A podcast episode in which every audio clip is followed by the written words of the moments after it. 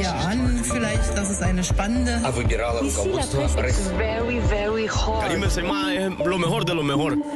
La revue de presse internationale sur Europe 1. Nous irons ce matin en Turquie et en Tunisie. Première destination, les États-Unis. Bonjour Alexis Guilleux. Bonjour. À la une ce matin à Washington. Eh bien, la dernière audition de la commission d'enquête sur le 6 janvier, hier, les élus ont montré que Donald Trump était personnellement impliqué dans un stratagème pour trouver de faux électeurs dans les États clés, explique le New York Times, ces fameux swing states où se joue la présidentielle américaine.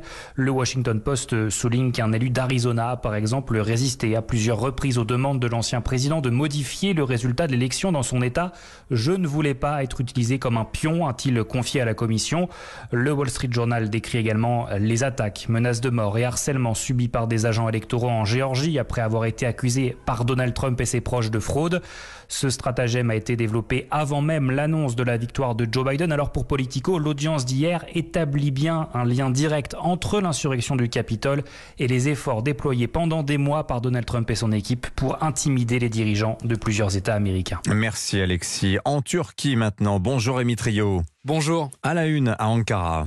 On commente la visite du prince héritier saoudien Mohamed Ben Salman, dit MBS, à Ankara aujourd'hui. La première depuis l'assassinat de Jamal Khashoggi en 2018, souligne le Middle East Eye.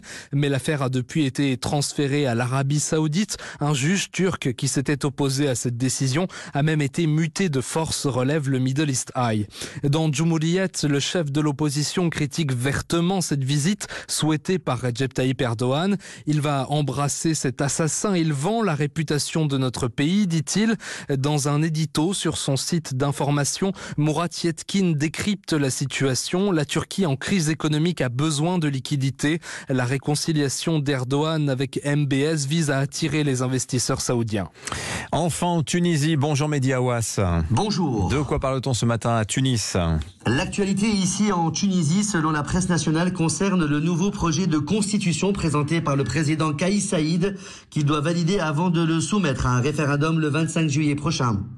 D'après la radio Shams FM, le président a déclaré que dans la prochaine constitution tunisienne, nous ne parlerons pas d'un État dont la religion est l'islam, mais de l'appartenance de la Tunisie à une Oumma, une nation dont la religion est l'islam. Une première dans l'histoire de la Tunisie où la Oumma, c'est-à-dire la nation, et l'État sont deux choses différentes et séparées.